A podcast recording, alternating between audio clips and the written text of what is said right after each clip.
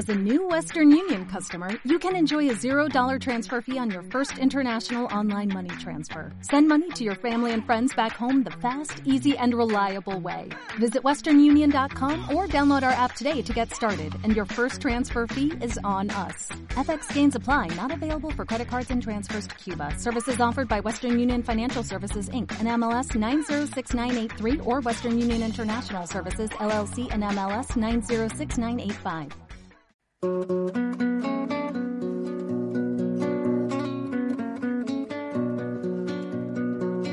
Mundua gezurra Diotzu bihotza Gezurra Bere argindarrez Negarretan mina Inorkeztu aditzen bihotza Ez du aditzen. Negarretan mina Inorkeztu aditzen bihotza. Ez du aditzen. Dadukazun mina Isili negarzazu Munduak Haundituko duta. Inorkere lagun ez zaitu egingo inori. Ez ere esan Inorkere lagun ez zaitu egingo inori. Ez ere esan Zoriak behin zutaz Parregin nahi balezan Eragotz, eragotzi eiozu Barruko penakil Espainietan parrea kanpora Kanpora Kanpora. Ipin ezazu Jainko gorde oie Este tema pertenece al disco Oroitzen, en el que el cantautor Paco Ibáñez colaboró con Inmanol, un disco grabado íntegramente en euskera y que sirvió de homenaje, entre otros, a su madre, vasca, y a su infancia en Aduna, al cuidado de su familia materna. Paco Ibáñez abre hoy nuestro guion musical porque también forma parte de los recuerdos que nuestra primera invitada guarda de sus años en París concretamente de un concierto en el patio de la Sorbona. Pero no voy a adelantar muchos más detalles. La decimotercera edición de la lectura ininterrumpida de clásicos que organiza un año más, como te estamos contando, el Euskaltegui Bilbo Sahara, es un homenaje a la literatura infantil y juvenil mediante la lectura de los cuentos escogidos de María Sunlanda. Como no podía ser de otra manera, ella ha sido la encargada de leer las primeras líneas. Ella es también la primera voz protagonista de este especial Calen Agustia. María Sun, ¿qué tal, Egunon? Egunon recuerdos, ¿no? De aquel concierto sí, en la Sorbona. Has, has, mencionado una cosa que tuve el inmenso placer de contrastarla con el propio Paco. Y era en una en un acto que organizó el Liceo Francés en Bilbao aquí, que nos reunió unos cuantos y le dije, oye Paco, ¿tú te acuerdas de aquel mes de mayo, aquella esto? Porque han pasado 40 años, ¿no? Me dijo, hombre, ¿cómo no me voy a acordar? O sea que dije, no lo soñé, estábamos estaba allá. Allí, es estaba verdad. Allí. Sí, son tonterías, pero no sabes qué satisfacción me dio eh, contrastarlo con él. Eh, ver que él también había guardado de aquel concierto una emoción muy intensa, que era la mía también, la de todos los estudiantes y no estudiantes eh, españoles y antifranquistas que se juntaban en el patio de la Sorbona y me dio mucha alegría. Tú estabas en París porque estudiaste filosofía sí, y letras en París. Sí, sí, primero fui a aprender francés, eh, luego escribí precisamente el primer año que estuve como oper, eh, aprendiendo francés y tal, escribí una novela autobiográfica, La fiesta en la habitación de al lado, y luego lo que no pasé a contar es que luego hubo otros tres años de una vida un poco más tranquila, más monota, estudiante, siempre trabajando, pero estudiando filosofía. Uh -huh. Uh -huh. Vuelves a Euskadi en el 73 y es entonces, Mariason, cuando tú decides empezar a estudiar euskera. Sí, el deseo estaba ahí desde siempre, porque mi familia, pues mis padres, Aitona Mona, y sabían yo no podía expresarme, eh, te, era una deuda pendiente, una herida lingüística le llamo yo, y unas ganas de pues de aprenderla, de formar parte de la cultura euskaldún y pues me, eso me motivó a, me- a- a entrar en una Icastola en aquellos comienzos, y viniendo Franco todavía, que, que se concreta en estar en una especie de bajera, pasar de las altas cumbres de la filosofía pura a los verdes prados de unos niños. Y bueno, indudablemente fueron unos años fantásticos. ¿eh? Fue un momento, bueno, aparte de que luego entramos en la periodo de la transición, de ilusiones, de proyectos, había mucha movilización en todos los sentidos, cultural, y había una gran necesidad de dotar a la docencia en euskera recién comenzada De pues de todo, ¿no? de todo, ¿eh? De todo, pero entre todo otras cosas de... Y yo que siempre había querido ser escritora, porque claro, no me viene eso porque conocía a unos niños, pues puse eh, esa habi- habilidad o ese gusto al servicio de aquella necesidad. Y así pues escribí los primeros cuentos y luego en los años 80, cuando surgen las editoriales y esos años que fueron en cierta forma, ayer lo hablaba en la conferencia, pues un contexto muy muy creativo, muy se, se hicieron muchas cosas. Bueno, pues en ese contexto surgen las editoriales y para mí fue muy fácil. Me pidieron los libros para publicarlos y creo que más cuesta generalmente que es publicar el primer libro.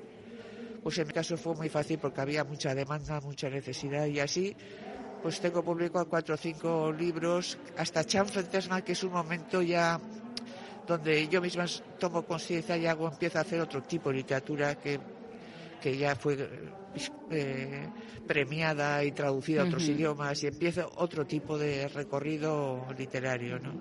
Claro, hasta entonces, María Son, habíamos bebido de, de la tradición literaria oral. Era maravillosa. Ya había, también, había obras, ¿eh? Y, eh, por, por decirte una muy, muy, que nuestros, eh, por ejemplo, gente de mi edad o un poquito mayor lo recuerda, es el Sabiercho, de Isaac. López Mendizábal. O sea, quiero decir que a ver habría, ¿eh? Mirejan Minaberri en Iparralde, o sea, a ver había, pero claro, eran pues unos ejemplares, unos autores, mientras que en aquel momento empieza a surgir lo que hoy en día ya podemos considerar el sistema literario Euskaldur, que supone un corpus de obras, corpus de autores, un mercado, es muy importante eso, unos mediadores, unos críticos. Eh, es decir, a ver, había, porque aunque la tradición oral pues ha nutrido siempre la, la literatura infantil juvenil de todos los pueblos y culturas. ¿eh? Pero claro, eh, la infancia, la juventud de, de la época necesitaba eh, que le contasen historias, no solo eh, por el mero disfrute. Eh, la literatura tú la, la, incluyes dentro de esa necesidad de transmitir valores, sentimientos también. Porque aunque hablemos de literatura infantil y juvenil, María Sonlanda es de las que defiende que se puede contar de todo. La cuestión Sí. es cómo, ¿verdad? Parecerá igual un poco pretencioso y así, pero yo creo que el reto, lo difícil es el cómo. Hmm. El cómo. Eh, yo creo que de antemano decir esto no es adecuado, no, pues igual habrá que admitir que a veces que hemos tocado temas que eran un poco difíciles no lo hemos hecho bien, pero yo creo que se puede hablar de todo en literatura, la cuestión es cómo, o sea, la forma de decirlo, de contarlo. Mismo Chan Fantasma en el 84 era un tema muy difícil, con un final no feliz, pero quizá pues, dentro de mi inconsciencia pues fue un acierto porque fue novedoso, fue traducido inmediatamente a otras lenguas, es decir, que a veces nunca sabes si la transgresión no te lleva realmente a, a tirar para adelante, ¿no? Porque si no, para estar repitiendo siempre las mismas historias. Pues apaga y vámonos. Recordaba a mi compañera Maider Uriarte cuando lanzaba yo también la pregunta a nuestra audiencia de qué lecturas eh, tienen en, en mente, recuerdan de, de su infancia, de su juventud, y ella recordaba una visita de María Sunlanda y concretamente mencionaba Cocodrilo A o Ah, Eazpian, vale. un cocodrilo bajo la cama, Sí. que precisamente ahonda en esto que estamos contando. Angustia, tardía, soledad, ¿eh? depresión, Sí, temas sí. a priori, eh, bueno, que, que no son fáciles de comunicar, ¿no? Sí. Eh, no, no, y es el, libro que ganó el Premio Nacional. El primero, por además, en primero en euskera. euskera. no, pero dice que ya es mucho más tardío, yo Sí, tengo mucho más oficio, 2003, tengo las ¿verdad? cosas más claras. en- y realmente es un libro que no es para niños. Yo a mí cuando me dicen que se lo han regalado a un, a un niño o niña de 8 años, le digo, no, espera un poco. Tiene que ser una preadolescencia, una adolescencia. Porque lo que les arma del tema que sí que es el tratamiento un poco de la soledad y de la angustia es el humor. Es un humor eh, absurdo, pues un poco parte del hecho de que si un hombre, un chico, un hombre joven ve un cocodrilo debajo de su cama y lo tiene que alimentar con zapatos, pues ya partimos de un absurdo, de algo que da risa, pero las cosas luego ya no son tan de risa. Y bueno, quiero decirte que sí que es ese término de literatura juvenil Hmm. Que también es muy difícil de definir, que depende, que es súper adecuado para adultos, la de gente que me ha dicho que lo ha leído y que se ha identificado. Los síntomas son, además hago una parodia de un antidepresivo, sé que la gente se ha reído mucho con esa parodia. O sea, lo que no es es para un niño de 8 años. Hmm. Ahora, para uno de 11, de 12, de 13, es la juvenil, es una literatura que yo concibo juvenil. Lo comentábamos, fijaros, a micrófono cerrado, al hilo de alguno de los mensajes que llegaban de la lectura del Principito como primera lectura, ¿verdad? Comentábamos, Sí. María, no es precisamente un, un libro que, que- que un niño de sí. determinada edad pueda llegar a entender. A veces El confundimos, sí, ¿no? el Principito, Términos. Mira, es una historia deliciosa. Primero, cómo la escribió Saint-Exupéry, cómo, qué recorrido ha hecho este libro, porque es un libro que trata fatal a los adultos y todos los adultos lo adoran, todos los adultos se lo compran a sus hijos e hijas y no siempre gusta. Es enigmático, es depresivo, es, eh, en fin, eh, se las trae, pero es muy muy interesante también. Yo de pequeña no me gustó el Principito. Pero o sea, porque nada. quizá ni, ni lo Y luego lo he entendimos en leído cuatro o cinco lectura. veces y nunca Hmm. me harto de leerlo. Es un libro, yo di- cuando me dicen, eh, y en clase, porque yo he sido profesora en la universidad, y entonces he hablado de esto siempre con los alumnos, decía, claro, estupendo, pero es para leerlo con un adulto. Es decir, Es eh, lo que no se le puede decir al niño es, se le puede dar, como tú decías antes con tus interlocutoras, los Hollister. Sí. léelo. Pero el Principito no. Yo creo que el Principito hay que leerlo con. Como muchos grandes libros, aunque sea poco tiempo, pero al lado de. Sí, ¿eh? Y un, es un buen ejercicio de además, ¿verdad? Esa lectura compartida en compañía. Hombre, muchísimo. Pero el Principito no es un libro fácil. Ujú. Tiene las ilustraciones tan bonitas del propio, del propio autor. Eh, pero quiero decirte que aparte de eso es denso, es enigmático y poético, ¿eh? Muy Hay que escoger muy bien ¿eh? las lecturas que, que les damos a, a nuestros hijos e hijas. ¿Tú guardas algún personaje de, de la María Sun niña? eh, les- ¿Le guardas especial cariño a algún personaje de tus lecturas de entonces? Mucho, muchísimo. Sí. Son los grandes amores. Seguro Luego que más los allá de, los- de las obligadas en el colegio, ¿verdad? Más allá de esas, me refiero. Más allá del Don Quijote, todos que por cierto nos, nos ha reconocido la oyente que decía que su primera lectura fue el Don Quijote. y Yo le preguntaba, venga, sé sincera, ¿lo has terminado? Me dice que no, y tiene 62 años. Es que hay lecturas que, que no. Que, y, Hombre, y mi gran amor de pequeña fue? Tom Sawyer.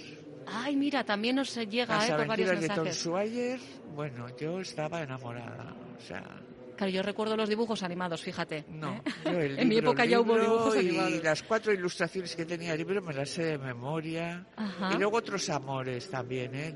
Sin ninguna duda, como puede ser Mujercitas. Mujercitas. O sea, yo estaba, y como yo, muchas escritoras que he compartido, y a las que se nos ha preguntado, y, y yo, Y la personaje que quise escritora, ha sido nuestra modelo. Oye, es verdad, además, eh, yo creo que casi todas las mujeres nos decantamos por Joe, qué curioso. Sí, sí. Sí, sí. Bueno, pues lo difícil era escoger qué lecturas eh, se van a escuchar hoy desde las 8 de la mañana hasta las 2 de la tarde. ¿Con qué líneas has empezado, María Sun? Yo he empezado con un libro que no lo he elegido yo, lo han elegido Ajá. los de Euskaltegi, ¿eh? Con un libro para mí muy querido que lo escribí cuando eh, eh, nos, me anunciaron que iba a ser tía. O sea, mi cuñada estaba embarazada.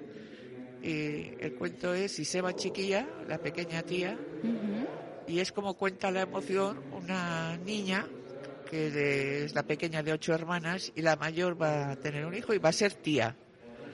Y es un libro que yo dije, qué casualidad.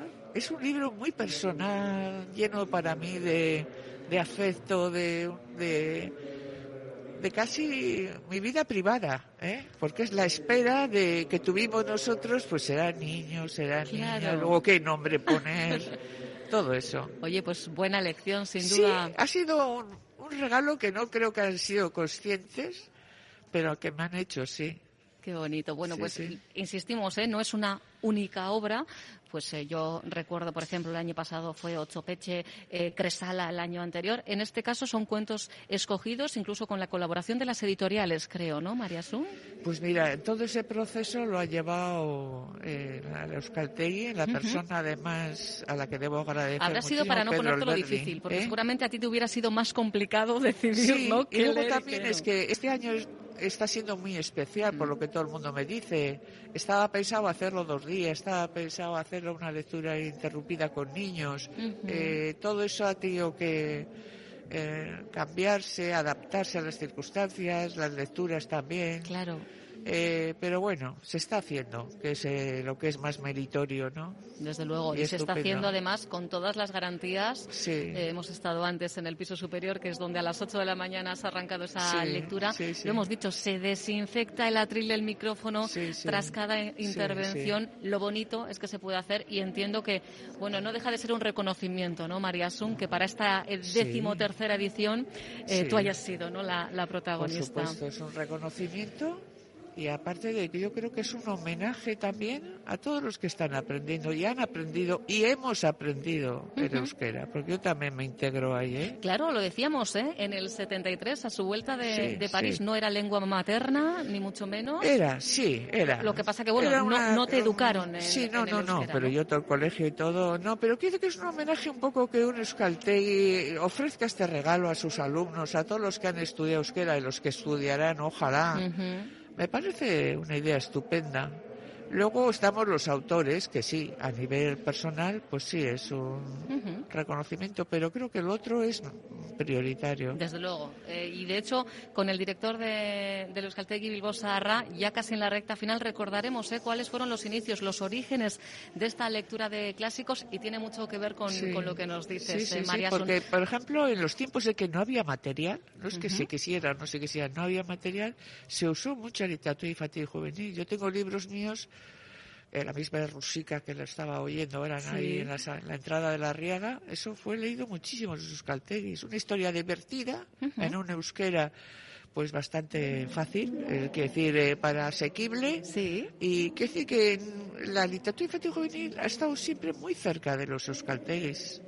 Pues eh, lo dicho, un reconocimiento, un homenaje. ¿Estás trabajando en algo en este momento, María Sun? Mira, este es un momento muy especial, ¿no? Para todos.